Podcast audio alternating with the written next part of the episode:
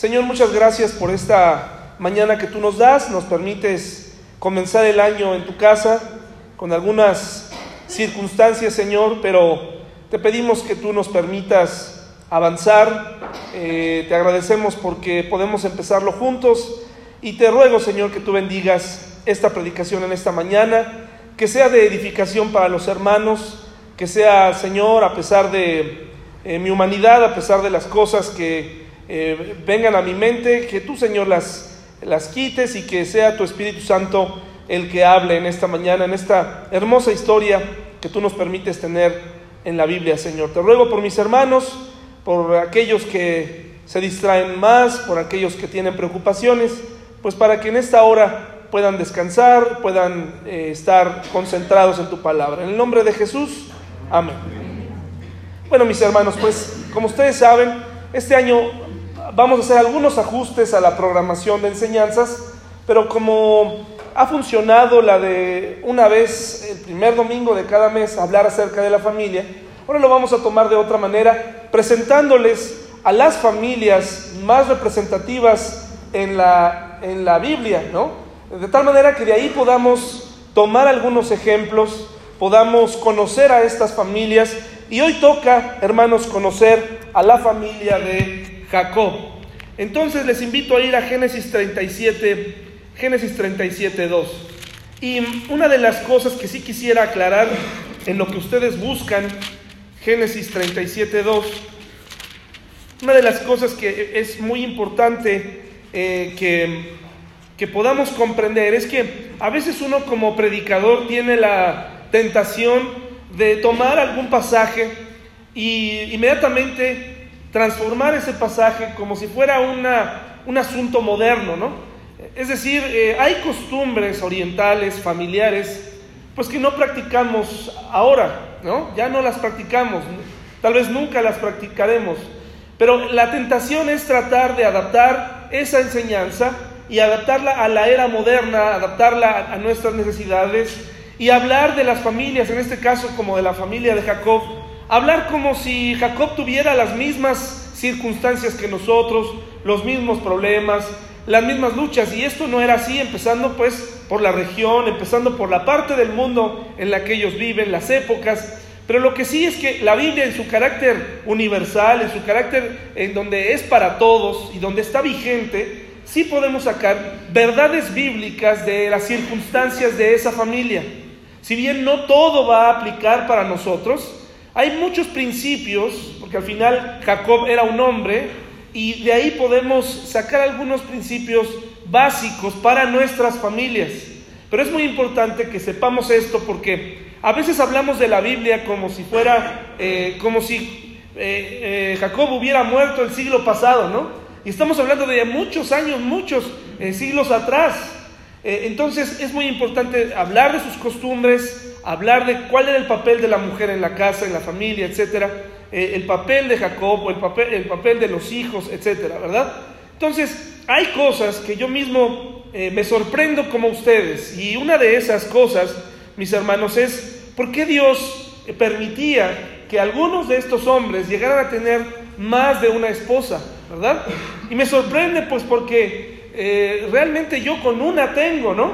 Pero, pero eh, el, asunto es que está en mi mente, ¿no? ¿Por qué Dios permitía eh, que estos hombres aparentemente vivieran la poligamia sin consecuencias? Y eso es, eso es peligroso quedarnos nada más con esa parte, porque si estudiamos la Biblia nos damos cuenta que, que sí hubo consecuencias y que Dios no estuvo detrás de la poligamia y que Dios no estuvo ahí aplaudiendo que estos hombres tomaran a las mujeres que quisieran. Sí hubo consecuencias. Entonces, vamos a analizar esto y en Génesis 37, 2 dice así, esta es la historia de la familia de Jacob. Qué, qué bonita manera de empezar un relato, ¿verdad? Esta es la historia de la familia de Jacob.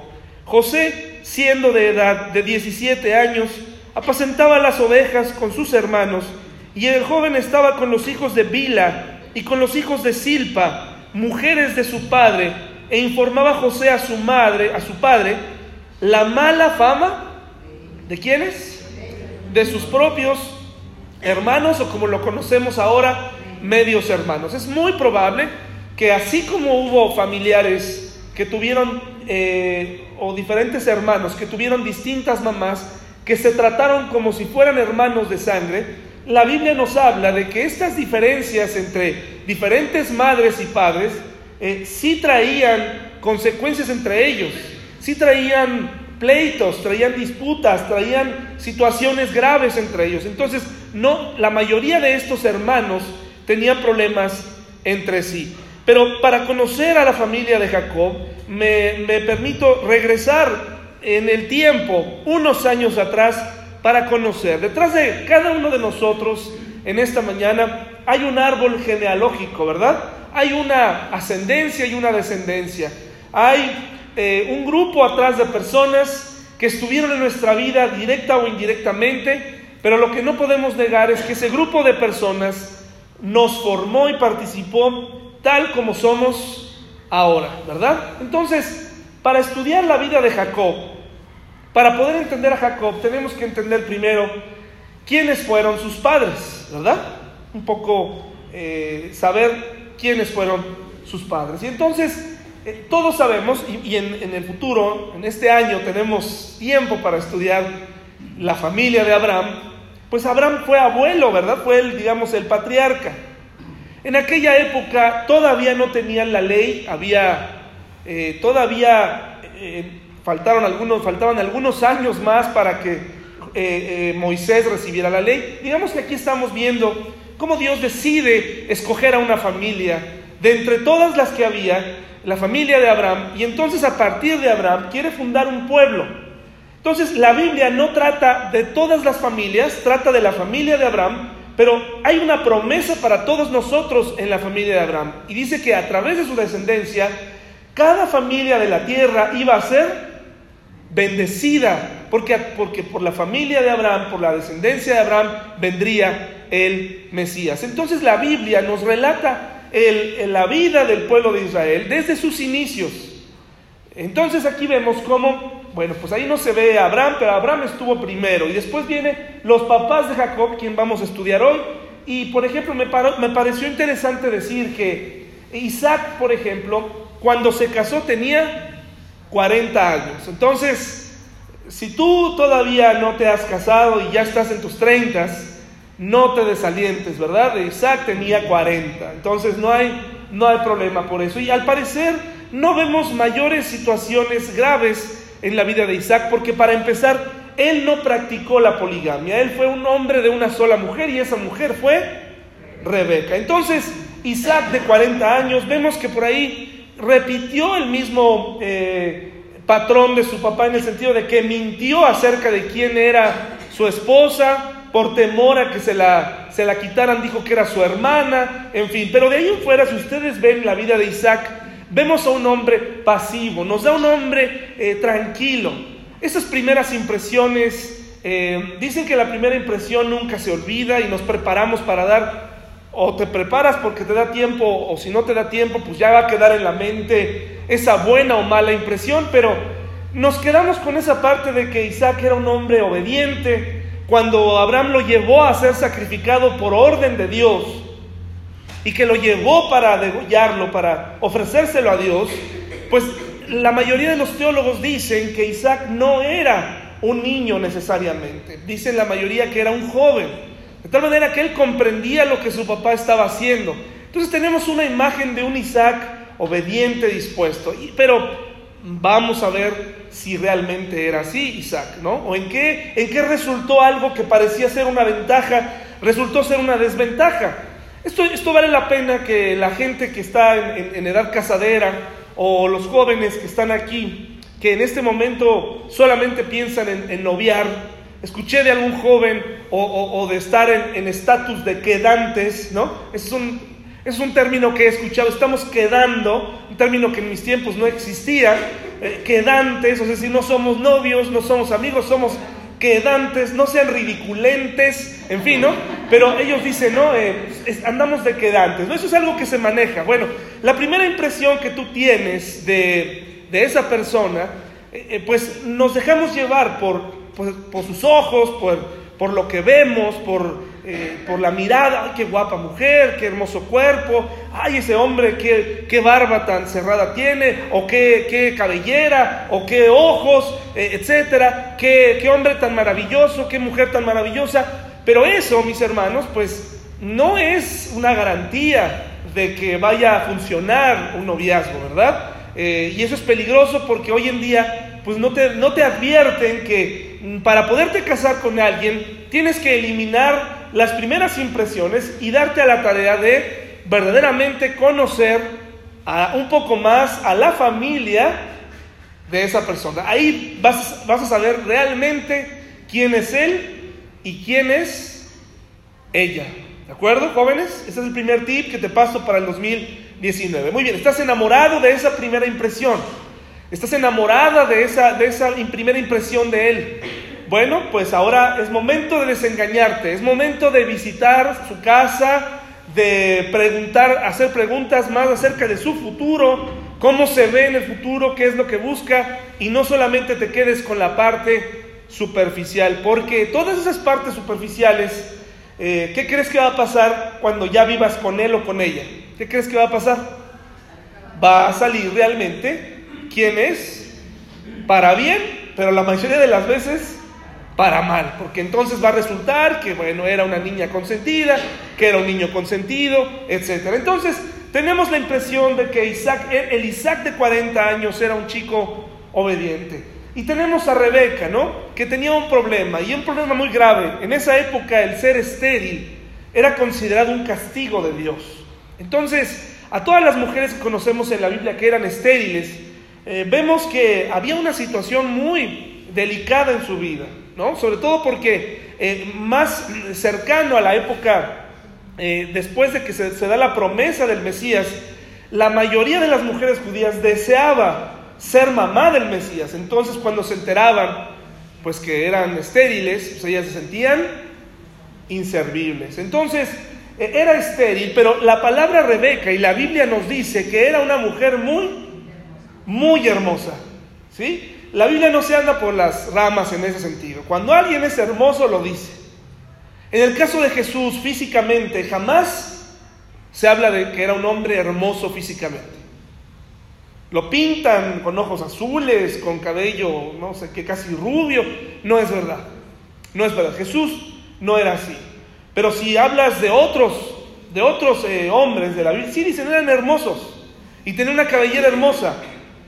En la vida de Jacob, él tuvo una mujer hermosa y una mujer no tan hermosa. Y ahorita vamos a ver quién era. Entonces, Rebeca era estéril, pero era muy hermosa y al parecer era sabia y gentil y prudente. Nuevamente esa era la impresión. Porque cuando, cuando Isaac manda para que le den, perdón, cuando Jacob, eh, perdón, cuando Abraham pide que le busquen una mujer a Isaac, entonces ella, eh, este hombre eh, sale en esa misión, en el nombre de, de, Isaac, a buscarle mujer y se comporta de una manera muy buena, alimentando a los camellos, a los caballos. Pareciera que Rebeca resultó ser una mujer excelente. Pero recuerda, algo que tenemos que saber es, no te dejes llevar por las impresiones. No te dejes llevar por las primeras impresiones. Conoce a tu pareja, conócela perfectamente. No hay pareja perfecta, hermanos. ¿O sí la hay? No hay pareja perfecta, pero al menos sí tendrás tiempo para conocer a esa persona y tomar una decisión para saber si quieres pasar el resto de tu vida con él o con ella, pero con suficiente información. No te dejes llevar por, es que tiene dinero. Es que mira cuántos camellos tiene estacionados afuera de su palacio, ¿no? Ten cuidado porque muchos hombres hoy en día no están buscando una mujer virtuosa, están buscando un cuerpo, o están buscando una sirvienta, o están buscando una mujer que les cocine.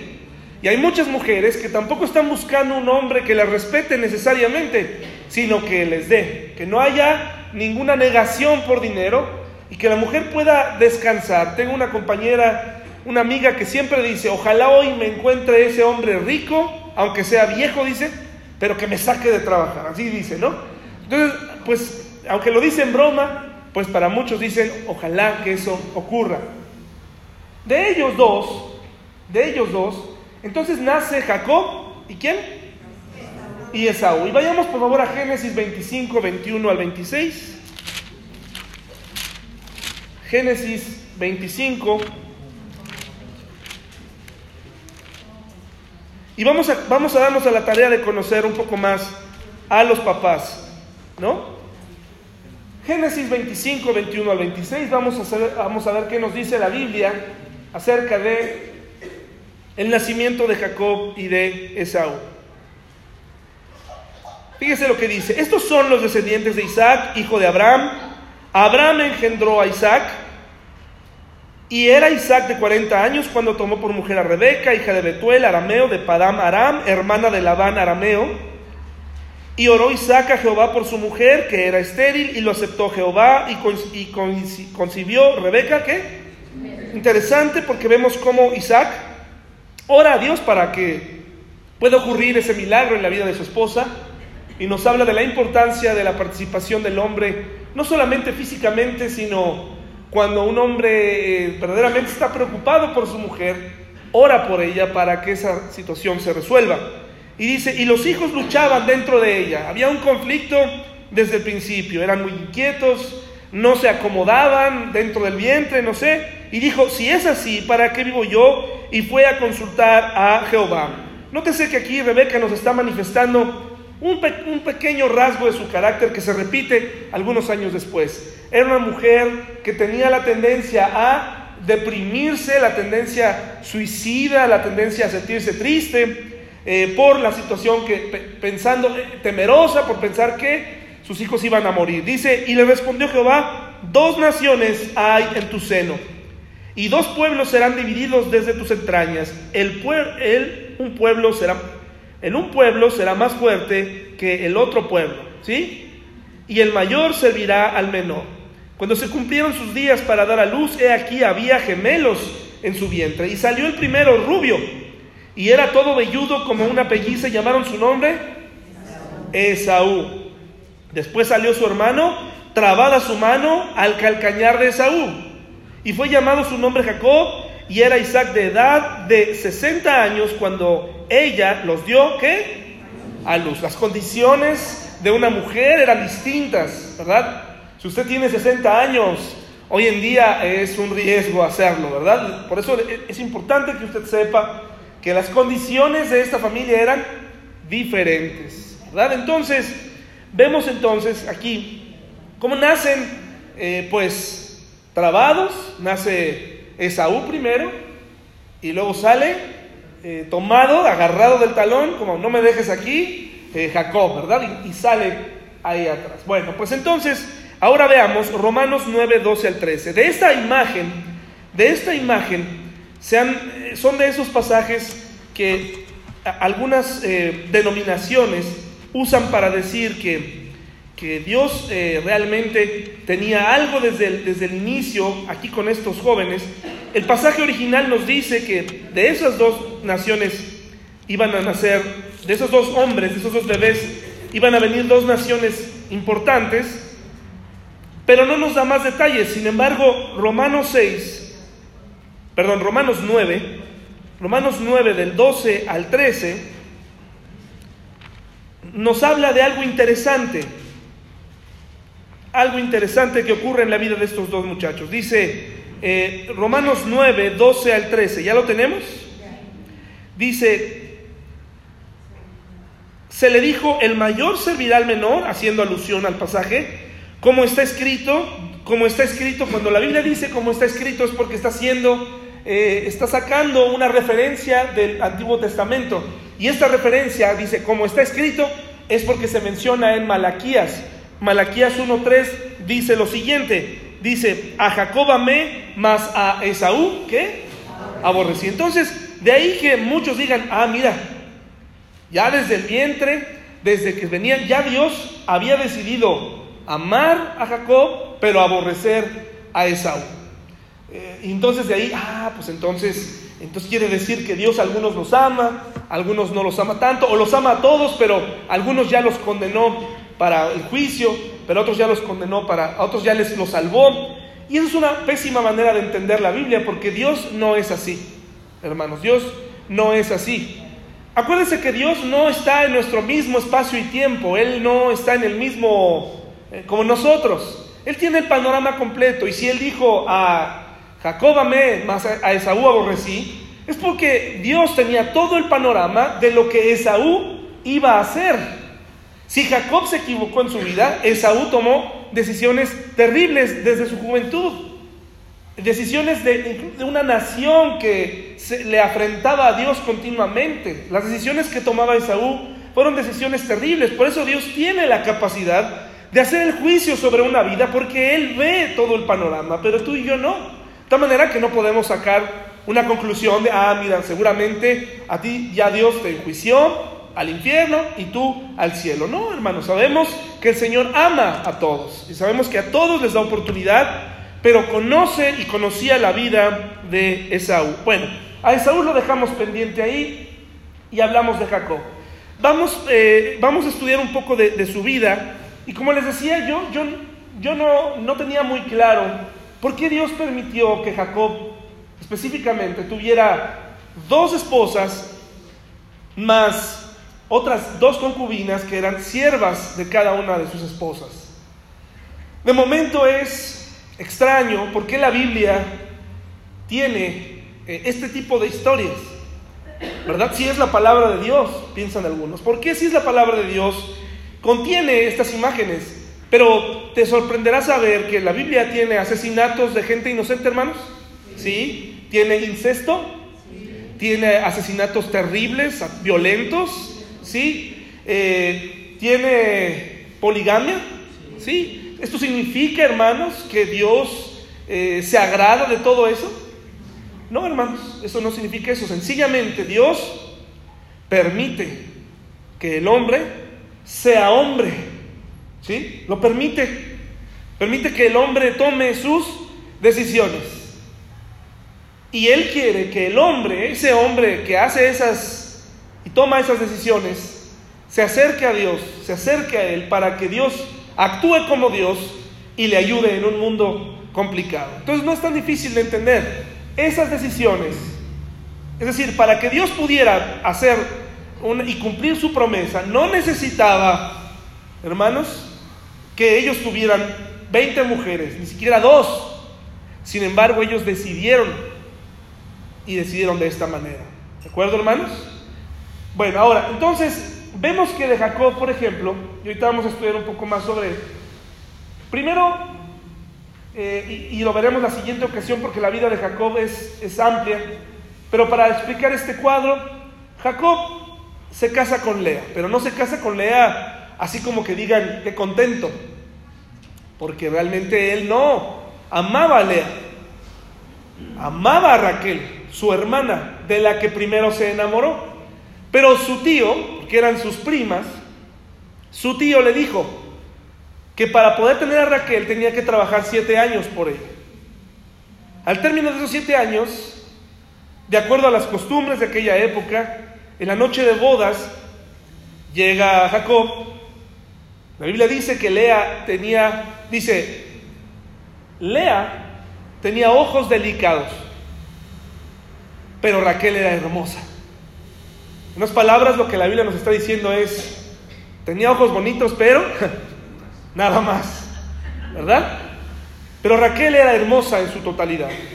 Cuando llega a la boda, resulta que le habían cambiado a la, a la mujer. Y entonces, pues tiene relaciones con ella o se da cuenta que no es ella y le dice a Labán, oye, esta no es la mujer que yo, esta no es Raquel. Y entonces le dice, ok, bueno, si la quieres, tienes que trabajar ahora otros siete años por ella. Y así lo hizo, de tal manera que por Raquel trabajó 14 años. Y entonces se da una, una extraña competencia de vientres, hermanos, que, que ratito vamos a hablar. Y entonces Lea le da seis hijos y una hija. Ahí está Dina, Zabulón, Isaacar, Judá, Leví, Simeón y Rubén. Raquel le da a José y a Benjamín. Bila, que es la sierva de Raquel, le da a Neftalí y Dan. Y Silpa le da a Serigad. Y todos esos doce varones, de esos doce varones, ¿quiénes son hermanos? ¿Todos ellos? las doce tribus de Israel. ¿Sí? Ese, ese, es el pueblo de Israel, ese es el inicio del pueblo de Israel. ¿Sí? Las doce tribus de Israel se dividen en cuatro mujeres. ¿De acuerdo? Ahora, esto me hace detenerme un poco a, a decir que pareciera que entonces Dios permite que vengan los bebés y ya, pero quiero decirles que Dios ama a cada persona que nace. Y cada uno de esos tiene una historia diferente y algunas de, de ellos tienen historias muy tristes. Cuando estamos viviendo en una época en donde ya tenemos familias de todo tipo, ¿no? Pero no podemos negar una realidad. Tenemos familias en nuestra iglesia que, que vienen con hijos, pero que tuvieron un matrimonio antes, donde también hay hijos, ¿verdad? Y pareciera que ahora esa pareja, escuché, escuché de un pastor recientemente que, que tiene una historia un poco extraña, pero escuché que él decía, le doy gracias a Dios porque mi anterior esposa no provenía de Dios, dice él, ¿no?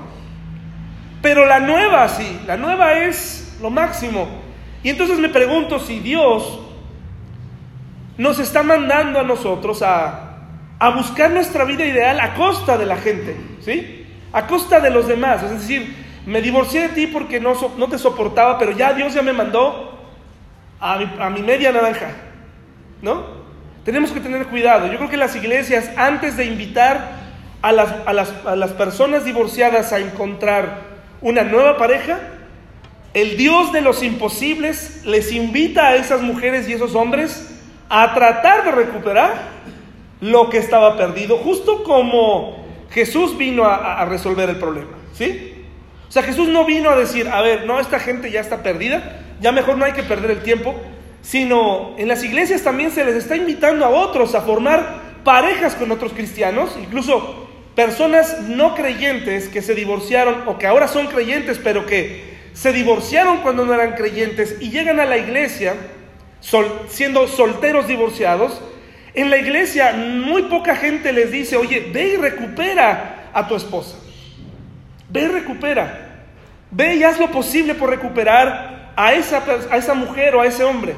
Al contrario, les dicen, te presento a tu nueva pareja cristiana. Esta sí te va a hacer feliz esta sí viene. Entonces, qué gran contradicción, hermanos, ¿verdad? Qué gran contradicción. Entonces, no estoy diciendo que los divorciados están descalificados delante de Dios, no, pero necesitan dirección también, necesitan eh, encontrar en la Biblia un camino seguro para seguir. Antes de tomar una decisión, de empezar una familia donde vengan hijos nuevamente, tenemos que tener y caminar con cuidado, ¿verdad? Y tenemos que tener atención. Y no nada más es decirle a la gente, Rehaz tu vida, rehaz tu vida nuevamente, sé feliz, reactiva tu vida sexual con un creyente.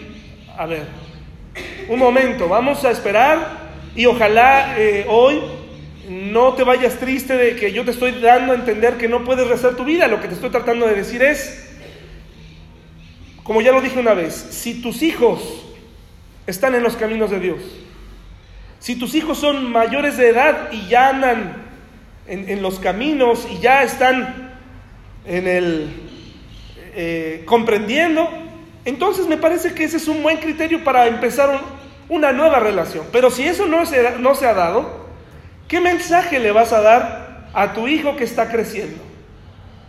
¿Qué mensaje va a escuchar tu hijo en la iglesia si yo te digo, te voy a presentar al hermano tal que también anda solitario? Pues aquí no somos, eh, aquí no somos, eh, ¿cómo se dice? Lugar de citas. Yo no te puedo dar a ti opciones. Ay, la hermana, qué buen partido es para ti. Ah, cómo les encanta a algunas esposas de pastor andar haciéndola de cupido, ¿no? Y andar ahí viendo, ay, él con ella y los hijos yo creo se van a llevar bien. No, no, no, no. A ver, aquí no, aquí el Señor quiere rehacernos y quiere rehacer nuestra vida, ¿no? Y quiere que reconstruyamos nuestra vida y que sigamos al Salvador. Pero no quiere, eh, en primera instancia, que tú reactives algo que por el momento Él te está pidiendo pausa y pon atención en lo prioritario. Entonces, la explicación de esto es que, sin duda, esos matrimonios estaban fuera de la voluntad de Dios, pero no los hijos. Los, de los hijos Dios de los hijos Dios iba a hacer algo, iba a cumplir su promesa. ¿De acuerdo, hermanos? Bueno, ahora, Jacob significa el que toma por el talón, así, porque viene agarradito. O también significa el suplantador o el oportunista, ¿no? Alguien que supo estar en el lugar correcto en el momento adecuado, ¿verdad? Dice Génesis 25, 27 al 28, por favor, vamos a conocer a Jacob, vayan para allá, por favor, mis hermanos. Génesis 25, 25, 27 al 28.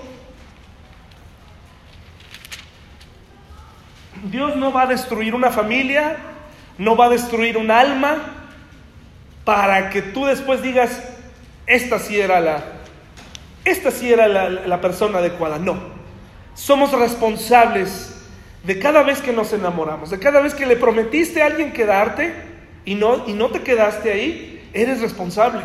No, no, eres como, no es como por arte de magia que digas, ay, pues ya, ya, me casé y todo le dije que sí, pero no, ya, ya quedé exento y ahora me puedo dedicar a tener otros hijos con otras parejas y si no funciona, con otras parejas y así te la vas llevando. No, tienes que detenerte, tienes que detenerte. Eso no le agrada a Dios.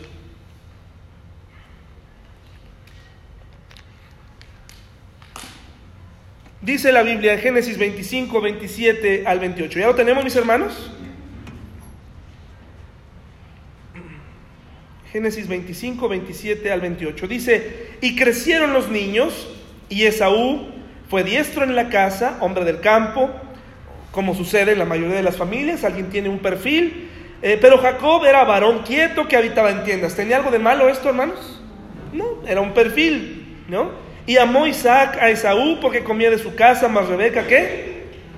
Entonces vemos que había cierto favoritismo, y esto no, sin duda no le agradaba a Dios tampoco. Pero recuerde, Dios estaba interesado en la vida de estos jóvenes. Estaba interesado. Pero estos, estos hombres se habían dedicado, fíjese, crecer con, con el 50% de la aceptación de tu padre. No dice que lo aborrecía, pero dice que amaba más a Esaú. ¿Qué pasa cuando creces con el 50% de la, nada más, de la aprobación? ¿Se crece, crece uno normal? No, ¿verdad? Creces, o sea, tu mamá, tú con tu mamá, mi hermano con mi papá, eso no es una familia, hermanos. Tenemos que tener mucho cuidado de cómo tratamos a nuestros hijos. Tiene que haber igualdad, ¿no? Y dice aquí la palabra de Dios, dice, y amó Isaac a Esaú porque comía de su casa, más Rebeca amaba a Jacob. Y miren aquí esta forma de actuar, esta, esta manera en donde vemos que los papás crecen con cierto favoritismo uno para uno y, otro, y otra para otro, genera problemas en la familia, genera deseo de atención y entonces genera que, Jacob empiece a idear una manera junto con su mamá de robarle eh, algo importante, algo que le pertenecía a Esaú. Pero antes de eso, fíjense qué, qué astuto se convirtió Jacob. Dice en el 29, y hizo Jacob un potaje y volviendo Esaú del campo cansado, dijo a Jacob, te ruego que me des a comer de ese guiso rojo, pues estoy muy cansado. Por tanto fue llamado su nombre Edom. ¿Ha escuchado hablar de los edomitas? Pues vienen de Esaú. Y Jacob respondió, véndeme en este día qué? Tu primogenitura. O sea, fíjense a qué grado, qué negociación tan absurda se estaba llevando a cabo en la familia. Estaba cambiando algo físico por algo intangible. Derechos importantes, eh, responsabilidades, las estaban cambiando porque eh, él tenía hambre. Entonces, algo que sí debemos aprender de ese texto o recordar es que tenemos que tener cuidado de que nuestros hijos y que nosotros mismos no atendamos primero nuestro, nuestra parte animal, ¿no? Instintiva. Si tú eres de los que se enoja porque no está la comida a tiempo, eres una persona que tiene, tiene cierta violencia. No está la comida, ¿por qué no está la comida? Si yo te doy todo para que esté a tiempo, ¿por qué no está a tiempo? ¿Verdad? Hay algo mal, algo está pasando mal. Y por otro lado tenemos hijos astutos que negocian, ¿no?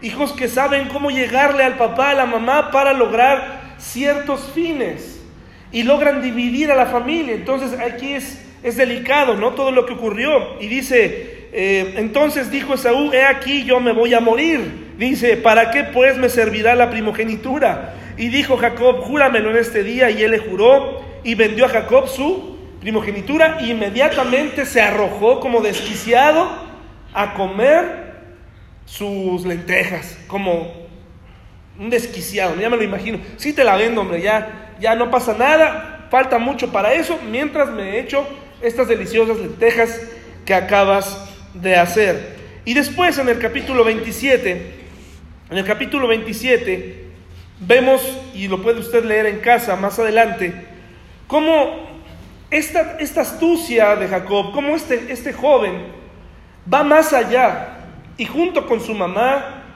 elaboran un plan para recibir la bendición que le correspondía a Esaú. ¿Y cómo lo hizo? Mediante el disfraz, mediante la mentira, mediante llevar a Isaac, eh, eh, satisfacerlo. Entonces vemos que Isaac no era esa persona, esa, esa virtud de ser un hombre pasivo y tranquilo y paciente, no resultó tan buena porque vemos que sus hijos, los dos estaban creciendo, uno desatado, como un, me lo imagino como alguien así intrépido, todo el tiempo eh, acelerado, y el otro como, una, como uno de esos criminales de cuello blanco, todo lo traía por acá, ¿no? Pensando cómo sacar provecho de las cosas. Y entonces vemos que tanto Isaac como Rebeca fallaron en este punto, ¿no? No se adentraron en la vida de sus hijos, no hicieron más, no les ayudaron, no, no hubo una buena transmisión del temor a Dios. Y los dos en su lado estaban haciendo cosas terribles. En Génesis 27, del 1 al 40, usted puede revisar esta historia a detalle.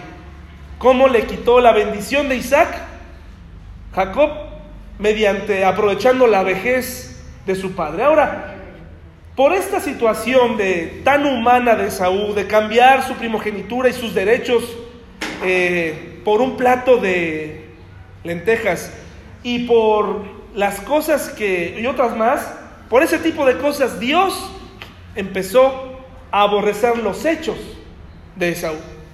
Por ese tipo de cuestiones. Salió un estudio hace poco, mis hermanos, recientemente, que el hermano mayor resulta más inteligente que el hermano menor. Es lo que dicen esos estudios. En la mayoría de los casos, esto en la práctica no es cierto, hermanos, ¿no? No es cierto. En el caso de Saúl fue cierto, hermanos? No fue cierto. Son estudios para probar, ¿no? ¿Quién es más inteligente y no sé qué? Yo no creo que sea así, pero lo puse únicamente para demostrarles que aquí Saúl no estaba pensando muy inteligentemente, estaba haciendo caso de sus instintos, de su hambre, de su estómago. El cristiano está llamado a negarse a sí mismo y, entre esas negaciones negarse a sus propios deseos. Y ahí es donde todos los hombres, me refiero a los varones, fallamos más que las mujeres. Porque los hombres somos todos los días presionados a responder a los impulsos que el mundo manda acerca de amar a las mujeres o desear a las mujeres, no amarlas, sino realmente a desearlas. Programas deportivos, las chicas del clima, eh, las edecanes, o sea, por un lado se habla de equidad, de no les falta el respeto, pero por un lado el mundo también arroja a las mujeres así. Y el hombre cae en ese juego y entonces cuando un hombre mira con lascivia a una mujer, el propio sistema le dice, ay, eres, estás abusando, no, no debes verla así. Y, se vuelve una cadena extraña y, de valores. Hace poco me enfrenté con un dilema en este mundo donde, que, está confundido en cuanto a la equidad de género. Y es una historia muy, muy graciosa. Bueno, a mí me pareció graciosa. Estábamos jugando un tiro al blanco. ¿Se acuerdan de ese tiro al blanco? Ah, eh, como, el, como, el, este, como el muñeco de jengibre que, que estábamos aventando a las bolas, ¿no? Eh, los que fueron a la kermés. Ahí estábamos. Entonces, resulta que, bueno, pues en el juego estábamos eh, dos hombres y una mujer. Y en eso lanzo la pelota de manera precisa y fuerte, como suelo lanzar las pelotas yo. lo lanzo. Y entonces eh, lanza a mi compañero también, y preciso también, atinado, a una distancia considerable, ¿no? Pero entonces la chica, a la misma distancia, lanza la pelota. Y veo que falla. Y falló de manera importante. Entonces le dije, oye, ¿no te gustaría acercarte un poco más? Pero inmediatamente corregí porque dije, equidad de género. Estos hombres me van a venir a la yugular, me van a decir que soy machista, que soy retrógrada. Yo no le puedo decir a una mujer, aunque su figura pierda toda la compostura y el cabello y todo y se le mueva todo cuando lanza por tratar de llegarla, yo no le puedo decir hoy en día a una mujer, acércate, porque eso es llamarla débil, eso es llamarla incapaz. Pero no es así, sencillamente, hermanos, fuimos creados distintos por diseño. De tal manera que mi invitación, inmediatamente corregí y dije, bueno, hoy en día eso suena mal. Y me dice, no, no suena mal, está mal. Entonces dije, bueno, sigue lanzando, ¿verdad? Sigue lanzando. ¿Saben cuántos latinó? ¿Saben cuánto se divirtió? Porque hay una mezcla conveniente, según como estén las circunstancias, de respetar o no a la mujer. Hace poco se anunció que la Fórmula 1 iba a quitar a las edecanes de las pistas. Por un lado, un grupo de mujeres dijo, sí, qué bueno, ya no más mujeres ajustadas, sí, no, todos así, hasta hombres y todo. Pero luego levantan la mano ellas y dicen, no, ya no, ¿por qué? De eso vivimos. A nosotros nos gusta ir así.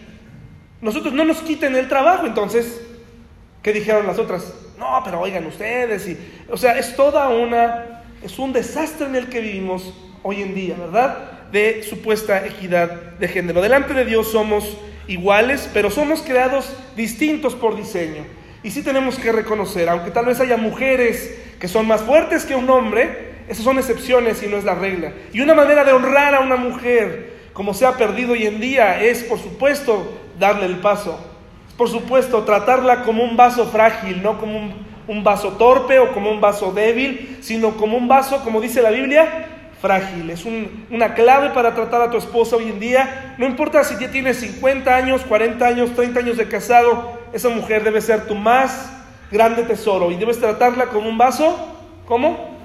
frágil, ¿verdad? Bueno, pues entonces, hablando de esto, regresando al tema, pues no necesariamente eh, Saúl era muy inteligente, como dice el estudio. Ahora, Génesis 27, 42, por favor, hermanos.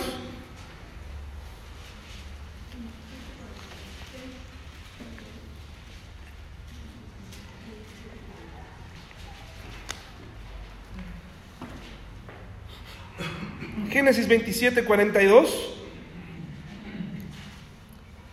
Cuando Esaú eh, se entera de todo lo que hizo Jacob y que le roba la primogenitura, reacciona como inteligentemente, reacciona como dice el estudio, con más inteligencia emocional y todo. No, al contrario. Fíjese qué, feo, ¿no? Eh, tantas diferencias en un mismo hogar. Tienes un hijo temperamental, instintivo, eh, reactivo, vengativo, y tienes a otro que es calculador, frío, o sea, qué combinación, ¿no? Entonces, resulta que aquí, cuando se entera de todo lo que hizo y que le fue robado ese privilegio de escuchar esa bendición de parte de su padre por ser el primogénito, dice el 27:42, y fueron dichas a Rebeca las palabras de Saúl, su hijo mayor, y ella envió y llamó a Jacob, su hijo menor, y le dijo, he aquí Esaú, tu hermano se consuela acerca de ti, ¿con qué? ¿Qué pasa cuando tú recibes o cuando tú escuchas, eh, cuando un hijo le dice a su papá, te odio, pero el niño tiene dos años, tres años, ¿qué haces tú cuando te grita, te odio? ¿Qué haces, hermano? ¿Qué haces? ¿Lo dejas así, te ríes? Ay, mira, me gritó que me odia, me escupió, ¿no? Qué divertido. ¿Qué haces? Lo tienes que corregir porque está usando palabras. Cuando alguien dice en el mundo, te voy a matar. O cuando, eh, cuando estés solo, te voy a buscar y te voy a matar. Se debe tomar, hay, hay manera de tomarlo en broma y hay manera de tomarlo en serio. ¿Cómo lo tomarías tú? Si yo te digo a ti, te voy a matar o voy a matar a un familiar tuyo, ¿cómo lo tomas tú? ¿Lo tomas serio o te divierte? Es algo serio, porque te está diciendo, voy a atentar, no sé en qué momento, pero lo voy a hacer. Tener a una persona en la familia que dice que va a matar a alguien, ¿tienes que hacer algo o no? A ver, otra vez, si tienes a alguien que dice que va a matar a alguien de tu familia, ¿vas a hacer algo o no vas a hacer algo? Bueno, pues ¿qué creen que hizo Isaac? No hizo nada. No hizo nada. Dejó que las cosas siguieran su curso.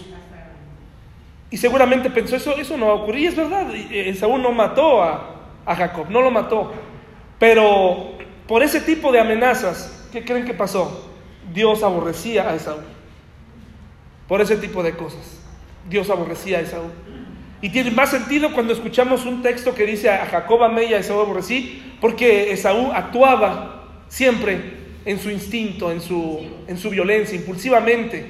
Y aunque no lo cumplió, sí hizo ciertas cosas, como traer a mujeres paganas a casa de sus padres.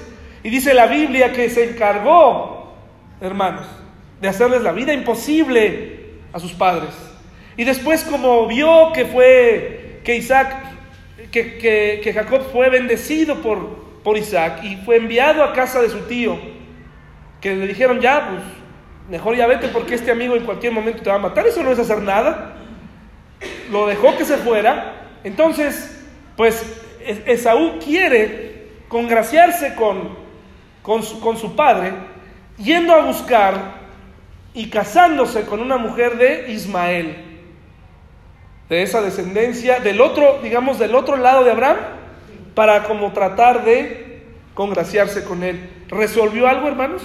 No, era una mujer pagana, entonces ya nomás no eran dos, eran tres mujeres paganas.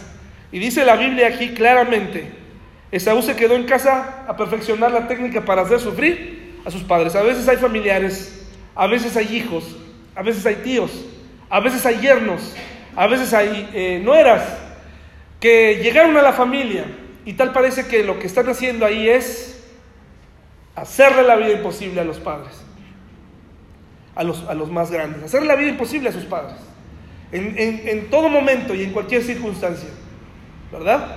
Qué delicada situación. Génesis 28.1 dice, entonces Isaac llamó a Jacob y lo bendijo y le mandó diciendo, no tomes mujer de las hijas de Canaán. Y así lo hizo, así lo hizo, encontró eh, esposa en otro lado. Pero mm, en Génesis 26, 35, hermanos, Génesis 26, 35 dice, y cuando Esaú era de 40 años, tomó por mujer a Judith, hija de Beri Eteo, y a Basemat, hija de Elón Eteo, y fueron amargura de espíritu para Isaac, ¿y para quién? Y para Rebeca. Y parece ser que ellos no estaban dispuestos a hacer absolutamente nada. Génesis 27, 46 dice, y dijo Rebeca a Isaac, así como resultó ser un líder pasivo Isaac, y vemos que en decisiones importantes se quedó solamente mirando, Rebeca, en esas circunstancias, ¿qué creen que hacía? Fastidio tengo de mi vida a causa de las hijas de Ed. Si Jacob toma mujer de las hijas de Ed, como estas de las hijas de esta tierra, ¿para qué quiero la vida? Sale lo que realmente era Rebeca, una mujer temerosa, una mujer con temores y, y ya aquí con, con eh, tendencias a quitarse la vida. Dice, ¿para qué quiero la vida? Pues entonces yo creo que Dios debería decirnos a nosotros como padres cuando, cuando nuestra familia es un desastre y decimos, ¿cuándo sucedió esto? Entonces yo creo que Dios nos respondería y nos diría, el día que perdiste tu liderazgo, el día que perdiste la dirección de tu familia, el día que soltaste, el día que te escondiste en las sombras, ese día, ese día, llegaste a tu depresión, ese día llegaste a sentirte como ahora te sientes, ¿verdad? Eh, triste, te sientes eh, desanimado, eso es por eso. Y por último, eh, Génesis 28, 6 al 9 dice, y vio Esaú cómo Isaac había bendecido a Jacob y le había enviado a Padam Aram para tomar para sí mujer de allí, y cuando le bendijo le había mandado diciendo, no tomarás mujer de las hijas de Canaán. Y entonces aquí vemos a un Esaú que trata de enmendar lo que ocurrió, y dice, y que Jacob había obedecido a su padre y a su madre, y se había ido a Padam Aram, vio a sí mismo Esaú que las hijas de Canaán parecían mal a Isaac su padre, y se fue Esaú a Ismael, y tomó para sí por mujer a Maalat, hija de Ismael, hijo de Abraham, hermana de Nebayot, además de sus otras mujeres. ¿Se imagina toda esa combinación de factores, hermanos? No resolvieron nada. Entonces Jacob huye, pero ahora tenemos a un Jacob diferente. Tenemos un Jacob que es fugitivo. O sea, fíjense todo lo que se fue formando en la vida de Jacob. Por eso cuando empezamos a leer dijimos, esta es la historia de la familia de Jacob.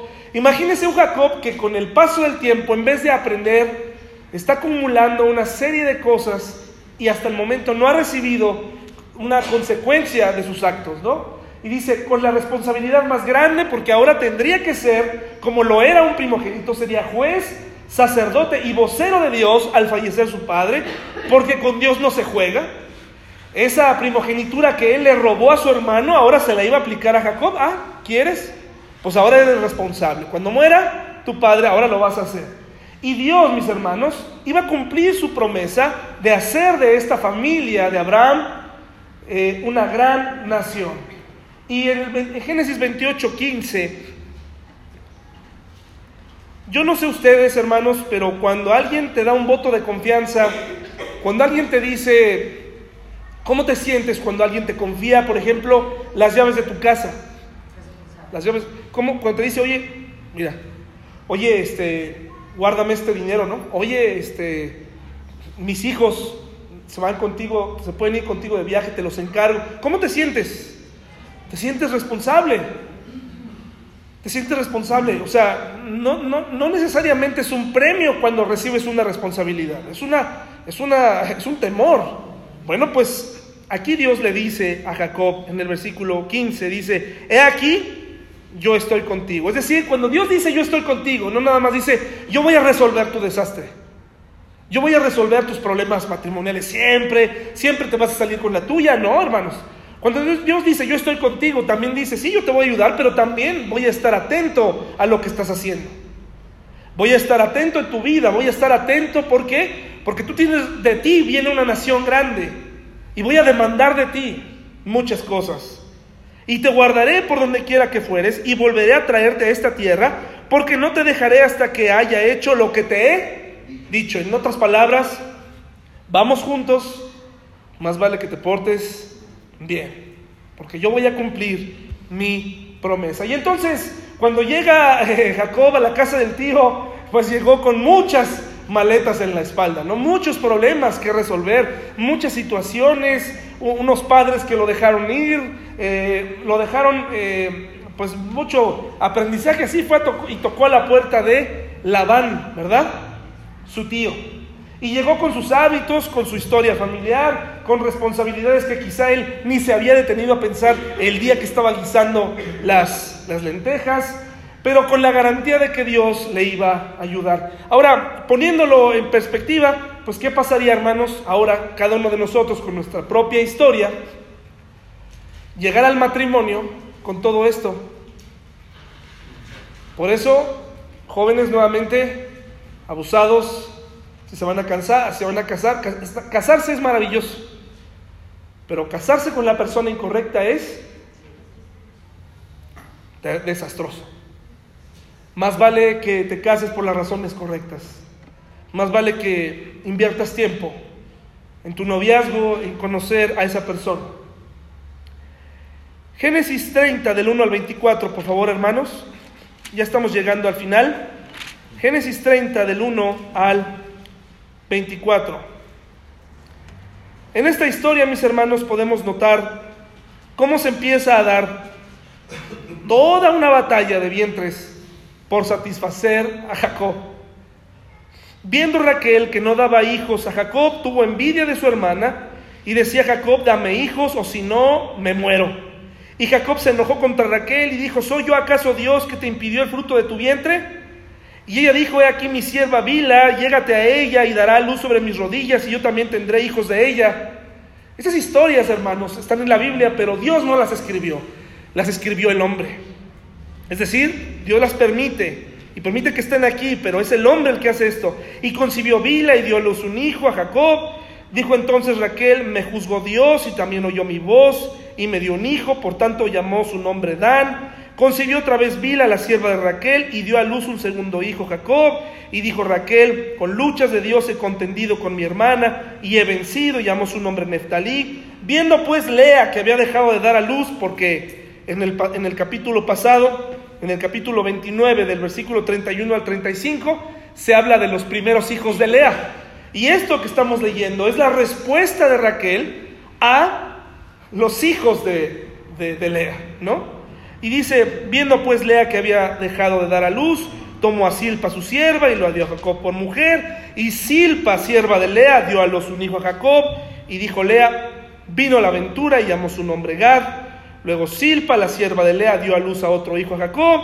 Y así, etcétera, etcétera. Hasta que finalmente tuvieron por lo menos a doce hijos. Y faltaba uno por nacer, que nació después, pero desafortunadamente el día que nació Raquel murió. Fue el último hijo de Jacob. Algunas reflexiones finales y le invito a leer esto porque el siguiente mes vamos a seguir con la historia de Jacob.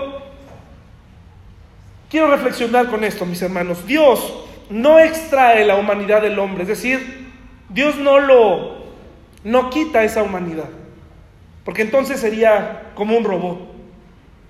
Dios deja que el hombre camine y tome sus decisiones. Y Dios cumple sus propósitos a pesar de nosotros, a pesar del hombre.